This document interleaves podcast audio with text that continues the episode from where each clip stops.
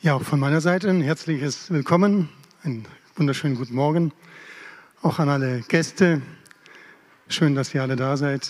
Gott segne euch. Ja, wir haben schon viel gehört über Pfingsten. Wir sind ja eine Pfingstgemeinde, eine, eine Pfingstgemeinde, gehören zur Pfingstbewegung und insofern schätzen wir diesen Feiertag in gewisser Weise, in besonderer Weise, aber eigentlich ist die ganze Christenheit angewiesen auf den Heiligen Geist und das Gebet, komm Heiliger Geist, das zieht sich durch die ganze Kirche durch, durch alle Jahrhunderte. Das ist doch der Tenor der Predigt, komm Heiliger Geist. Es gibt viele Lieder darüber. Das Gebet um den Heiligen Geist. Wir lesen als Eingangsvers Joel Kapitel 3, die ersten zwei Verse, die wurden schon zitiert. Joel 3, da heißt es, und nach diesem wird es geschehen, dass ich meinen Geist ausgieße über alles Fleisch. Und eure Söhne und eure Töchter werden Weissagen. Und eure Älteste werden Träume haben. Eure jungen Männer werden Gesichter sehen. Und auch über die Knechte und über die Mägde will ich in jenen Tagen meinen Geist ausgießen. Letzten Sonntag hatten wir schon eine sehr ausführliche Pfingstpredigt. Die war überschrieben mit der Heilige Geist im Alltag. Sehr praktisch brauchen wir heute vielleicht etwas, ein etwas weiterer Blickwinkel. Der Heilige Geist und die Gemeinde, Quo Vadis Gemeinde, wohin geht's Gemeinde? Wir kennen diesen lateinischen Begriff Quo Vadis.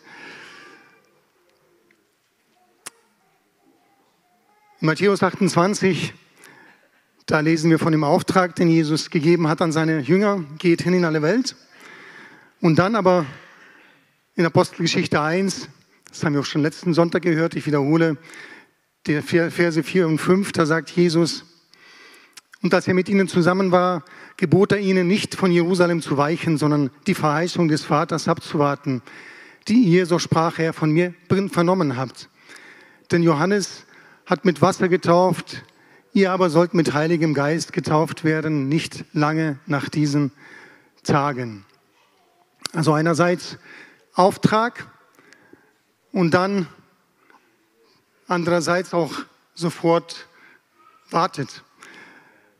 Also wir sind als Menschen so gestrickt, zumindest hier im Westen. Ich bin so gestrickt, wenn ich einen Auftrag bekomme, dann möchte ich eigentlich so schnell wie möglich den auch ausführen. Wenn ich wenn mir jemand oder wenn ich meinen Mitarbeitern einen Auftrag gebe, dann erwarten, erwarte ich, dass er sofort ausgeführt wird. Wenn wir unseren Kindern einen Auftrag geben, da gibt es immer Diskussionen zu Hause, dann wollen wir, dass es sofort ausgeführt wird. Ich bin selber, muss ich zugeben, leistungsorientiert. Ich bin gerne, bin gerne selbstständig, weil ich etwas leisten will, etwas bewegen will. Und das ist mit Sicherheit auch nicht schlecht. Und doch gibt es Zeiten, gerade auch für uns als Gläubige und als Gemeinde, dass wir warten müssen. Jesus sagt, geht hin, aber wartet erst einmal, bis ihr ausgerüstet werdet, bis ihr, bis ihr ausgestattet werdet mit der Kraft. Deswegen, ja, für uns beides, beides ist wichtig. Der Auftrag, aber auch, es gibt Zeiten, wo wir warten müssen, bis Gott sich bewegt, bis der Heilige Geist sich bewegt und dass wir dann losgehen. Ein anderer Punkt bei uns Christen hier im Westen, also warten fällt uns schwer, fällt mir schwer, was uns auch schwer fällt oder was wir lernen müssen hier im Westen, dass nicht alles durch Diskussionen und durch Argumente geschieht und im Glaubensleben oder im, in der Gemeinde vielleicht sogar weniger als uns lieb ist. Also wir sind hier gewohnt zu diskutieren, zu kommunizieren, was auch wichtig ist. Auch in der Gemeinde ist Kommunikation sehr wichtig. Aber wir sind auch gewohnt, wir denken gute Argumente und es geht schon. Es geht schon weiter. Es geht weiter in der Gemeinde, es geht weiter im Reich Gottes.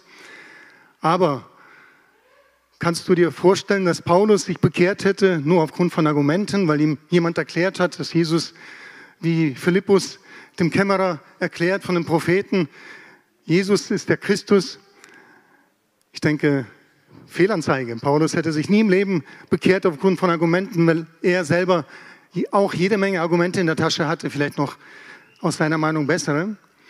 Deswegen schreibt er an die Korinther in 1. Korinther 2, den Vers 4, und meine Rede und meine Verkündigung bestand nicht in überredenden Worten menschlicher Weisheit, sondern in Erweisung des Geistes und der Kraft.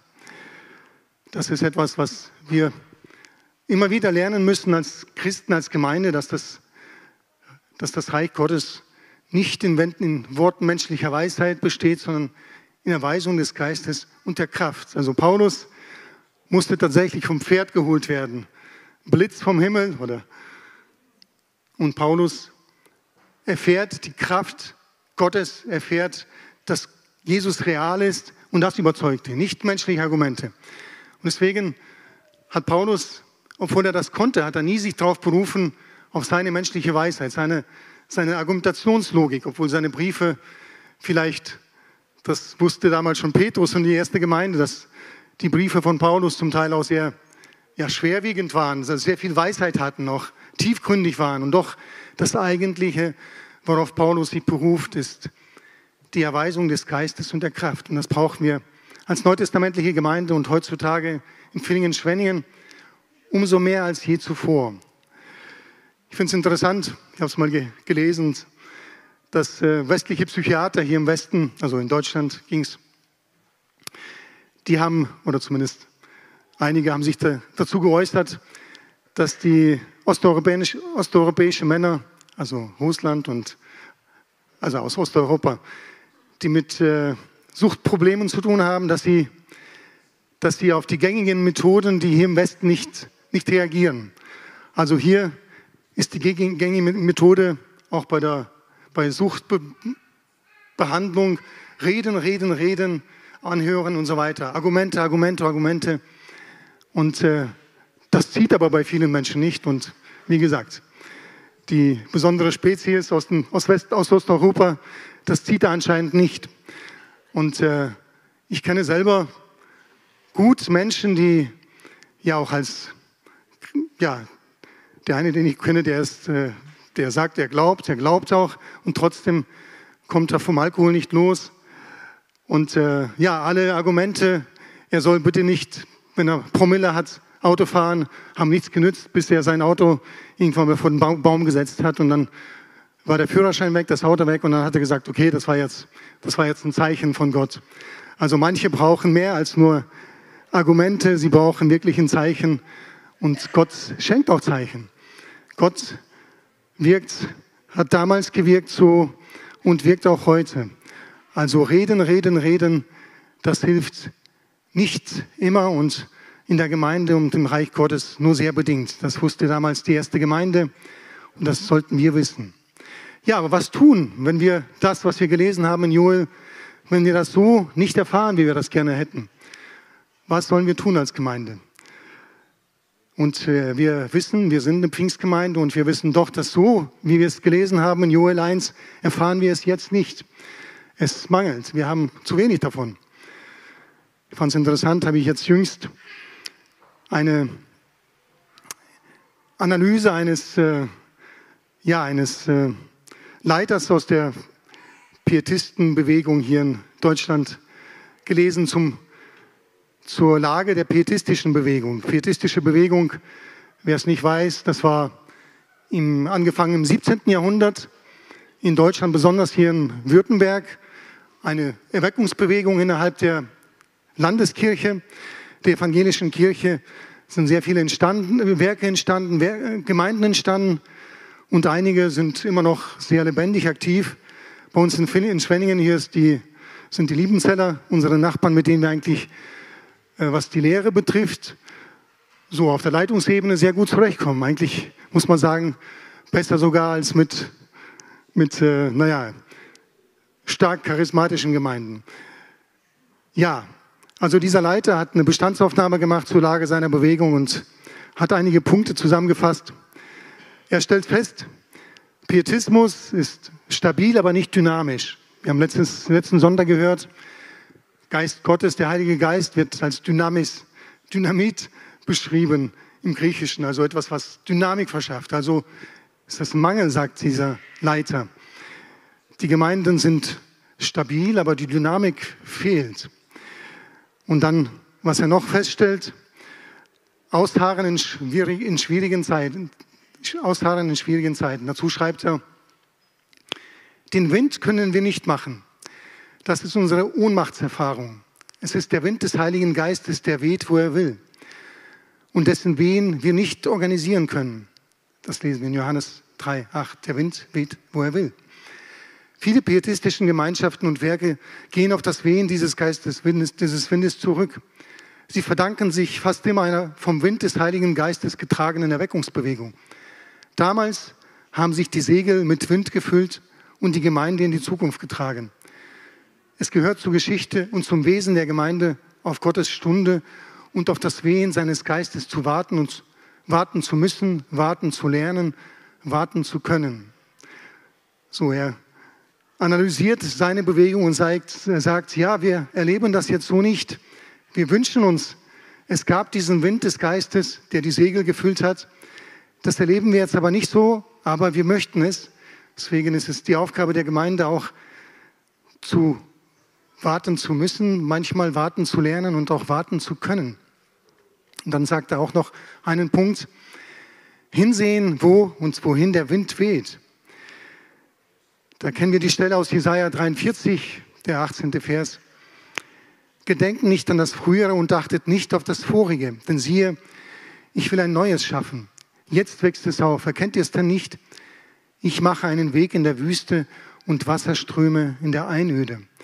Jesaja hat das geschrieben in der Zeit, wo das Volk Israel noch im babylonischen Exil war und wo es darum geht, Gott schafft etwas Neues, es geht zurück, es geht, es geht neu los. Das war sozusagen die erste Bedeutung dieser prophetischen Worte. Aber es ist, diese prophetische Worte haben Bedeutung in allen Generationen, auch der Gemeinde. Gott will Neues schaffen, jetzt wächst es auf, erkennt es da nicht. Es ist an uns zu erkennen, wo der Wind weht, wo Gott wirkt und wie Gott wirkt. Ich mache einen Weg in der Wüste und Wasserströme in der Einöde. Da schreibt er dazu zu seiner Bewegung. Der Pietismus ist heute mit dynamischen Hilfswerken, Sozialprojekten und Ausbildungsstätten beschenkt, von denen Gesellschaft und Freikirchen sehr viel mehr profitieren als seine eigenen Gemeinden und Gemeinschaften. So, wir kennen hier zum Beispiel das Gästehaus Schönblick im Schwäbisch Gemünd. Ein groß, eine große Einrichtung. Für, unsere, für uns als Gemeindebewegung wäre das weder finanziell noch personell möglich, das zu betreiben. Und doch profitieren wir davon auch als Gemeinde Gottes, weil wir unsere Konferenzen dort abhalten, unter anderem auch. Also es gibt lebendige Einrichtungen oder Liebenzeller Mission in Bad Liebenzell, wo mit sehr vielen Dingen, was der Leiter hier sagen will, wir dürfen als Gemeinde auch teilen, was, was Gott uns geschenkt hat. Wenn Gott uns beschenkt mit guten Dingen, dann sollen wir das nicht für uns behalten, sondern teilen. Ich denke, was können wir als Gemeinde Villingen-Schwenningen, ein christliches Zentrum daraus lernen? Nun, eine Kleinigkeit. Wir haben hier Afrikaner, mit denen wir das Gebäude teilen. Jetzt wollen die Ukrainer sich hier versammeln und wir die Spanisch sprechen. Ich denke, das ist etwas, was wir dürfen. Den Segen Gottes, den wir erfahren, wir sollen ihn teilen. Was Gott uns schenkt nach, seinem, nach seiner Gnade, das dürfen wir teilen. Als letzten Punkt stellt dieser Leiter fest, Gott verändert seine Gemeinde. Wenn wir, hinsehen, wenn wir hinsehen, dann erkennen wir, wie Gott in der Gegenwart seine Gemeinde in Europa verändert. Alte Kirchen, Werke und Verbände wanken und schwinden. Viele neue entstehen. Vieles wird pluraler und instabiler. Und dennoch ist Gott mit uns nach wie vor unterwegs. Gott ist unterwegs mit seiner Gemeinde. Glauben wir das? Auch mit dir und mir ist er unterwegs auch mit dem christlichen Zentrum Villingen-Schwenningen. Ich frage mich, trifft diese Analyse auch auf die Pfingstgemeinde zu, auf die Pfingstbewegung? Wir sind viel jünger als diese pietistische Bewegung. Gerade mal, also Azusa Street war Anfang des 20. Jahrhunderts. Wir sind jetzt im 21. noch am Anfang. Und doch merken wir doch, dass auch in vielen Pfingstgemeinden, das, was der Leiter hier beschreibt für seine Bewegung, dass eintritt, dass, dass es stabil, aber nicht mehr dynamisch wird, dass, äh, dass Dinge, die wir, ja, die wir so brauchen, der Wind des Heiligen Geistes, dass es fehlt. Aber wir möchten das. Wir möchten das. Was kann man tun? Was kann man tun jetzt nach Corona? Ich habe, äh, es gibt so im Internet auch Leiterblogs, also von christlichen Leitern, von Pastoren. Und da hat einer ein bisschen seinen Frust von der Seele geschrieben sich. Er hat festgestellt, dass auch nach Corona sehr viele Gemeinden nicht mehr, nicht mehr von der Besucherzahl diesen Stand erreicht haben wie vor Corona. Ich sage ja, Gott hat uns Gnade geschenkt, wir dürfen nicht klagen. Wenn ich jetzt sehe, wir sind heute doch recht viele, obwohl sehr viele schon unterwegs im Urlaub sind, wir sind dankbar dafür. Nun, dieser Pastor macht einen, einen Feind fest und benennt ihn, der sehr schlimm ist.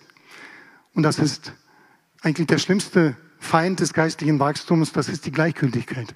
Es ist nicht eine schlimme Sünde, es ist nicht Mord und Totschlag oder Ehebruch, nein, es ist die Gleichgültigkeit, die sich bei vielen Gläubigen festgesetzt hat und die sie hindert daran, wieder aktiv am Gemeindeleben teilzunehmen, wieder aktiv sich einzubringen.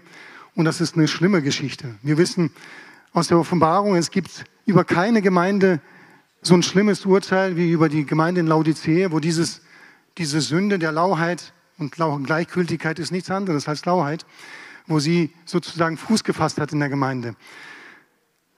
Gott kann einen Paulus, einen Eiferer umdrehen. Gott kann einen, einen anderen, der, der, der im Gefängnis war, einen Anatoli, der im Gefängnis einen Stand hatte und der eifrig seine Sache vertreten hat, umdrehen. Aber einen gleichgültigen Menschen, das ist schwierig.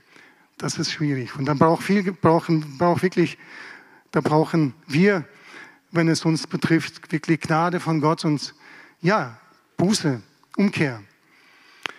Ja, was hat uns geholfen, durch die Corona-Zeit zu kommen? Was hilft der Gemeinde Jesu?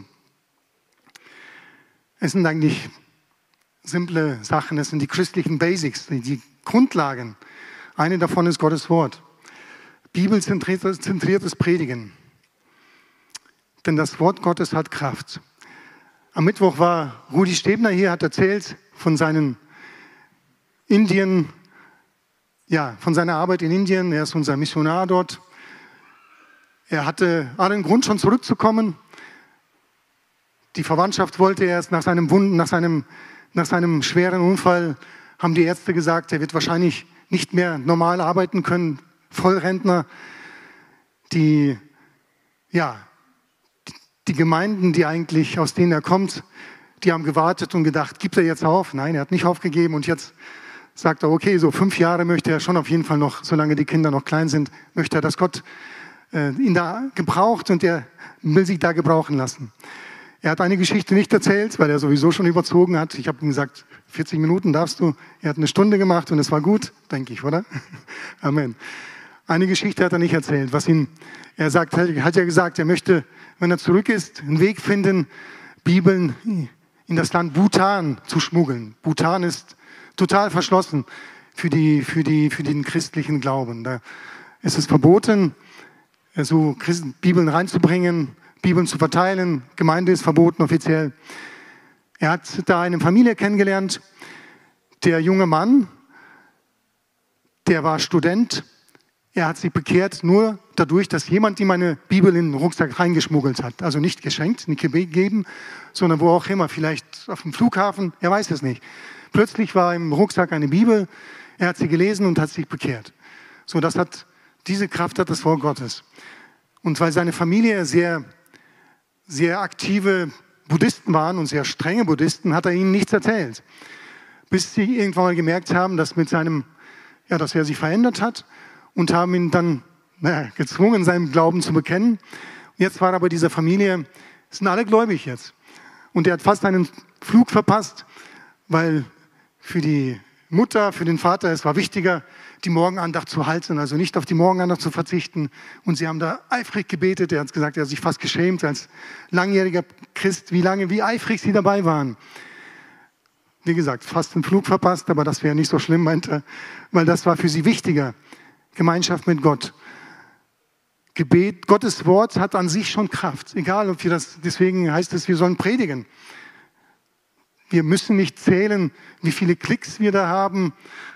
Das ist natürlich schön, wenn, wenn viele das hören. Wir müssen nicht, wir müssen nicht fragen. Feedback ist auch gut, aber wir dürfen davon ausgehen, dass das Wort Gottes an sich Kraft hat. Deswegen ist es wichtig, sich mit dem Gott, Wort Gottes zu befassen, es weiterzugeben, es zu lesen, zu nehmen als Nahrung und ja, darauf zu vertrauen, dass es wirkt. Auch bei uns als Gemeinde. Das Wort Gottes hat Kraft. Das dürfen wir beherzigen und das wollen wir. Gebet hat aber auch Kraft. Apostelgeschichte 13, ich liebe diese Stelle, die ersten drei Verse. Und in Antiochia waren in der dortigen Gemeinde einige Propheten und Lehrer, nämlich Barnabas und Simeon, genannt Niger, und Lucius, von Kyrene und Manahem, der mit dem Vierfürsten Herodes erzogen worden war, und Saulus. Als sie nun dem Herrn dienten und fasteten, sprach der Heilige Geist, sondert mir Barnabas und Saulus aus zu dem Werk, zu dem ich sie berufen habe. Da fasteten und beteten sie, legten ihnen die Hände auf und ließen sie ziehen. Wir lesen so oft drüber, ja, Apostelgeschichte, erste Gemeinde war alles anders. Da war Fasten noch nötig. Heute haben wir es bei uns wieder eingeführt. Ich weiß nicht, auf welches, also Hansi hat mit uns, wenn ich ehrlich bin, in diesem Punkt sich nicht sehr groß beraten. Er hat es einfach gemacht. Und ich muss jetzt rückblickend sagen, das ist biblisch und das ist wichtig. Das ist eine, gehört zu den Basics des, des christlichen Glaubens, dass wir Gebet hochachten, also hochstellen, Priorität geben und auch das Fasten nicht unterlassen. Also das war bei der ersten Gemeinde ganz selbstverständlich. Wir lesen das vielleicht so drüber, aber es heißt, sie wollten, sie haben einfach Gott gedient, weil sie, wir lesen nicht mal, dass sie eine besondere Not hatten. Sie haben, das war sozusagen ihr, ja, ihr Alltag. Trafen sich ein paar Älteste. Paulus kam dazu und sie haben Gott gedient und gefastet und der Heilige Geist sprach. Und das hat sich bis heute nicht geändert. So wirkt Gott, so wirkt der Heilige Geist bis heute. Und ich bin dankbar, dass wir das auch machen dürfen. Nicht als Stress, nicht als Muss, aber als etwas, als ein Vorrecht, was eine Grundlage unseres Glaubens sein darf und was uns durchträgt, auch durch schwierige Zeiten. Corona war eine davon. Ist vielleicht noch nicht zu Ende, deswegen sind alle Termine jetzt im Sommer. Hochzeiten, Wake Up ist jetzt im Sommer, war sonst immer Silvester. Jetzt, wer weiß, was im Winter wieder, wieder kommt, also schnell nachholen. Das dritte ist Gemeinschaft. Auch nichts Neues. Auch bei erschwerten Bedingungen wie Lockdowns Möglichkeiten zur Gemeinschaft wahrnehmen. Das haben wir versucht. Einigen hat das nicht gepasst, weil das ist so ein Grenzbereich gewesen. Was macht man, wenn der Staat es verbietet, dass sich Leute treffen? Nur zwei oder drei. Aber überall, wo Möglichkeiten sind, dass Menschen, die mit Jesus unterwegs sind, sich treffen, egal wie schwer die Zeiten sind, die sollen wir nutzen. Das sind so die Basics, die uns helfen, durch schwere Zeiten durchzukommen. Was tut der Heilige Geist? Ich habe ich hab gesehen, 2018 habe ich über den Heiligen Geist gepredigt, und sind schon wieder vier Jahre her. Da habe ich es gesagt und das sage ich, wiederhole ich es heute. Der Heilige Geist ist der Geist Jesu, haben wir gehört, und er weist auf Jesus hin. Jemand hat ihn einen Scheinwerfer auf Jesus genannt.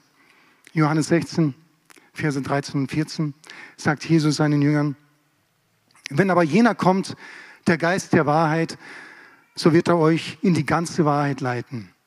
Denn er wird nicht aus sich selbst reden, sondern was er hören wird, das wird er reden. Und was, er Zukunft, was zukünftig ist, wird er euch verkündigen. Er wird mich verherrlichen, sagt Jesus, denn von dem meinen wird er nehmen und euch verkündigen. Der Heilige Geist macht Jesus groß. Deswegen ist er, wird er mit dem Wind verglichen. Man kann ihn nicht greifen. Ja, er ist Gott, gehört zu der Einigkeit Gottes, aber er hält sich bewusst im Hintergrund, weil er Jesus groß macht. Das ist seine Aufgabe. Jesus, unser Schicksal, das Buch, das Büchlein liegt da immer noch. Schon interessant. Dieser Pastor, der das geschrieben hat, Wilhelm Busch, also nicht der nicht der Autor von Max und Moritz, der war auch ein Deutscher, war auch schlau. Wilhelm Busch hat gelebt 1897 bis 1966. Ich habe jetzt gelesen, er kam während seiner Dienstzeit als Leutnant im Ersten Weltkrieg zum Glauben an Gott und begann nach dem Krieg ein Theologiestudium in Tübingen, hier bei uns. Nach Abschluss des Studiums war er zunächst Pfarrer in Bielefeld, dann in einem Berg Bergarbeiterbezirk im Ruhrgebiet und schließlich mehrere Jahrzehnte lang Jugendpfarrer in Essen. Wilhelm Busch war überzeugt, das Evangelium von Jesus ist die atemberaubendste Botschaft aller Zeiten. Darum gilt für jeden Zeitgenossen damals wie heute Jesus unser Schicksal. Jede dieser klaren und christusbezogenen Ansprachen ist so aktuell, dass sie auch heute noch junge und alte ansprechen, anzusprechen vermag. Das Büchlein ist schon über 60 Jahre alt, wird immer wieder aufgelegt, gibt es auch in Russisch, weiß ich, Jesus Nascha Судьба. Jesus ist das Zentrum des Evangeliums. Das Zentrum Jesus ist auch der, den der Heilige Geist groß macht. Gott, ja, Jesus, muss das sein?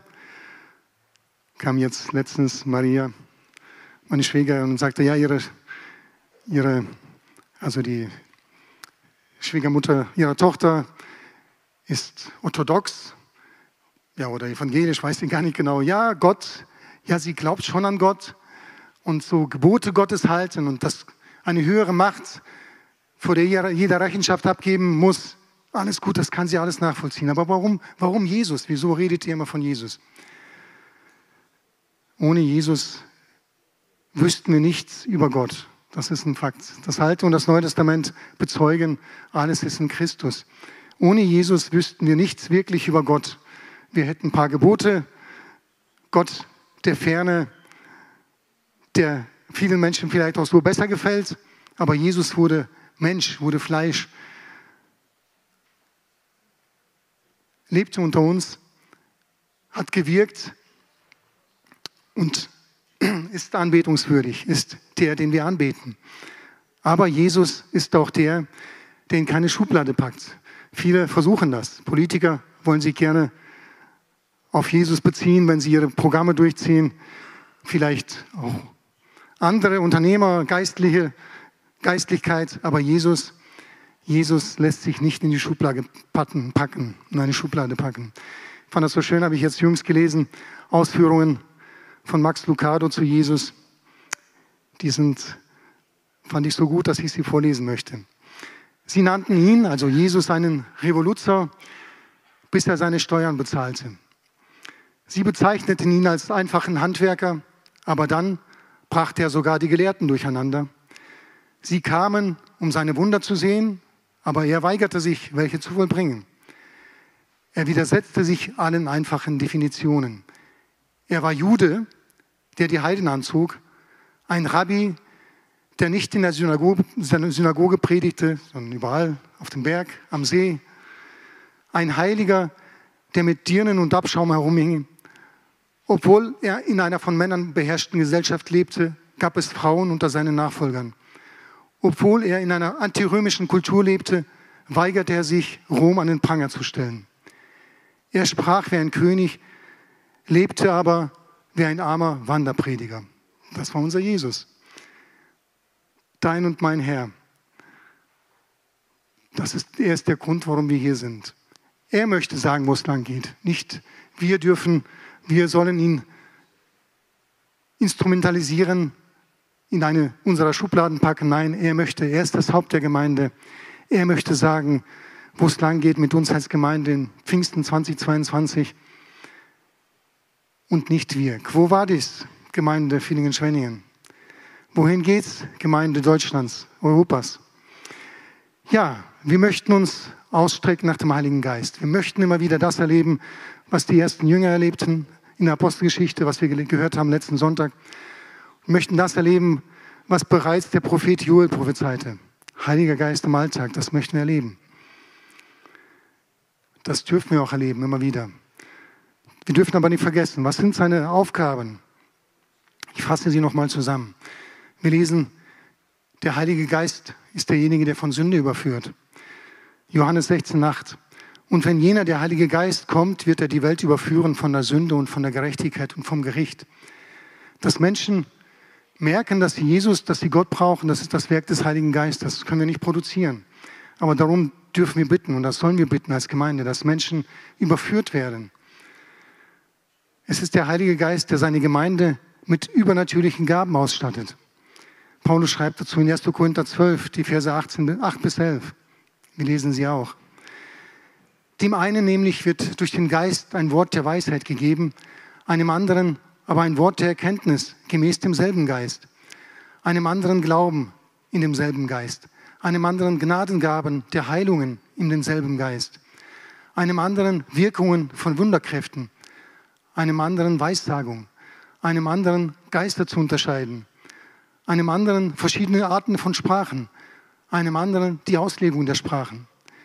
Dies aber alles wirkt ein und derselbe Geist, der jedem persönlich zuteilt, wie er will. Schwer vorstellbar, dass diese ganze Liste, dass, ihn, dass, dass die, diese Gaben alle in Korinth wirklich aktiv waren. Und äh, trotzdem brauchten sie Ermahnung und ja, Ermutigung von Paulus und vom Heiligen Geist. Aber es ist derselbe Geist, der heute genauso wirkt. Und das, wir dürfen bitten darum, beten darum und erwarten, dass er wirkt. Und es ist der Heilige Geist, der auch ein Geist der Kraft und der Liebe und der Besonnenheit ist, schreibt Paulus an den Timotheus. In 2 Timotheus 1, Vers 7. Denn Gott hat uns nicht einen Geist der Furchtsamkeit gegeben, sondern der Kraft und der Liebe und der Besonnenheit. Ich möchte die Betonung auch auf die Liebe setzen. Ohne Liebe wird jede Frömmigkeit zum Gesetz und zum Last. Das merken alle Glaubensbewegungen. Ich bin selber ein sogenannter Russlanddeutscher. Hier sind auch einige meiner Geschwister, die vielleicht Mühe hatten, wo Frömmigkeit zum Gesetz wird und zu Last, wenn die Liebe fehlt. Gestern in der Samstagszeitung, da war ein Auszug aus dem Interview mit der Ärztin Lisa Federle. Wer das ein bisschen mitverfolgt hat, ja, sie, hat, sie hat ihre Praxis in Tübingen. Ist ein richtiges Arbeitstier, also eine richtige Schwäbin. Arbeitet 13, 14 Stunden, Stunden am Tag, sagt sie, und hat da was Neues ausprobiert, auch in der Corona-Zeit. Und sie sagt über sich selber, dass sie in einem frommen Elternhaus aufgewachsen ist. Vier Brüder, eine Schwester.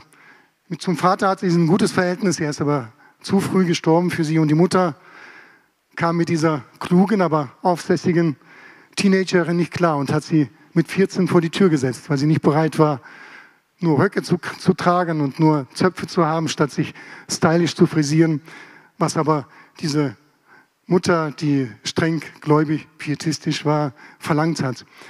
Und das war für diese Frau, die eigentlich sehr, ja, sehr mit Sicherheit eine Bereicherung für das Reich Gottes, das hat sie abgestoßen und sie hat dann irgendwie nicht mehr den Zugang gefunden zum Glauben. Ohne Liebe wird jede Frömmigkeit zum Gesetz und zur Last. Der Geist Gottes ist auch ein Geist der Liebe. Das möchte er immer wieder auch in uns, in uns als Gemeinde hervorbringen. Liebe, Paulus sagt, dies ist das Band der Vollkommenheit, der Vollkommenheit. Also ohne Liebe ist alles nichts. Und wie ich schon gesagt habe, wir möchten als Gemeinde und als Gläubige Jesus zentriert sein und Jesus zentriert bleiben. In ihm wohnt die ganze Fülle der Gottheit leibhaftig, heißt es in Kolosser 2, Vers 9. Ja, lasst uns aufstehen. Lobpreisteam kann schon nach vorne kommen. Jesus sei das Zentrum, singen wir. Und das möchten wir auch wirklich so leben als Gemeinde. Pfingsten 2022 möchten Jesus groß machen und die Gaben des Geistes bitten. Er teilt sie aus, wie er will. Aber er möchte es tun. Aber wenn es nicht so geht, wie wir wollen, wie wir, ja, wir können den Wind nicht machen, haben wir gehört, dann möchten wir auch bereit sein und auch in der Lage sein, auch Durststrecken durchzuhalten, ohne zurückzufallen, zurückzugehen. Auch warten zu können, gehört zum christlichen Glauben dazu. Lass uns gemeinsam beten. Jesus, danke, dass du jetzt uns ja, diese Gnade schenkst, dass wir Pfingsten feiern dürfen, in diesem Jahr 2022, Herr. Du bist immer noch unterwegs mit deiner Gemeinde weltweit, Jesus. Du bist immer noch derselbe. Du hast immer noch den, dieselbe Macht und Kraft heute, Jesus zu wirken, Menschen zu überführen, Menschen zurechtzubringen, deine Gemeinde, Jesus, auszustatten mit Gaben, Jesus. Danke von ganzem Herzen dafür, Jesus. Wir bitten darum, Jesus. Wir bitten dich, dass du dich verherrlichst in, deinem, in deiner Gemeinde, in deinem Leib, Jesus. Wir möchten, dass du groß wirst, dass Menschen dich kennenlernen, Jesus. Danke, Jesus. Halleluja. Lass uns gemeinsam unsere Stimmen erheben und einfach hinbeten. Bitten. Und wenn, wenn du merkst, dass bei dir das zurückgegangen ist, dass du vielleicht gleichgültig geworden bist und dass Jesus nicht mehr dir das bedeutet, was er mal bedeutet hat, darfst du jetzt zu Gott kommen und ihn bitten, dass er dich, dass er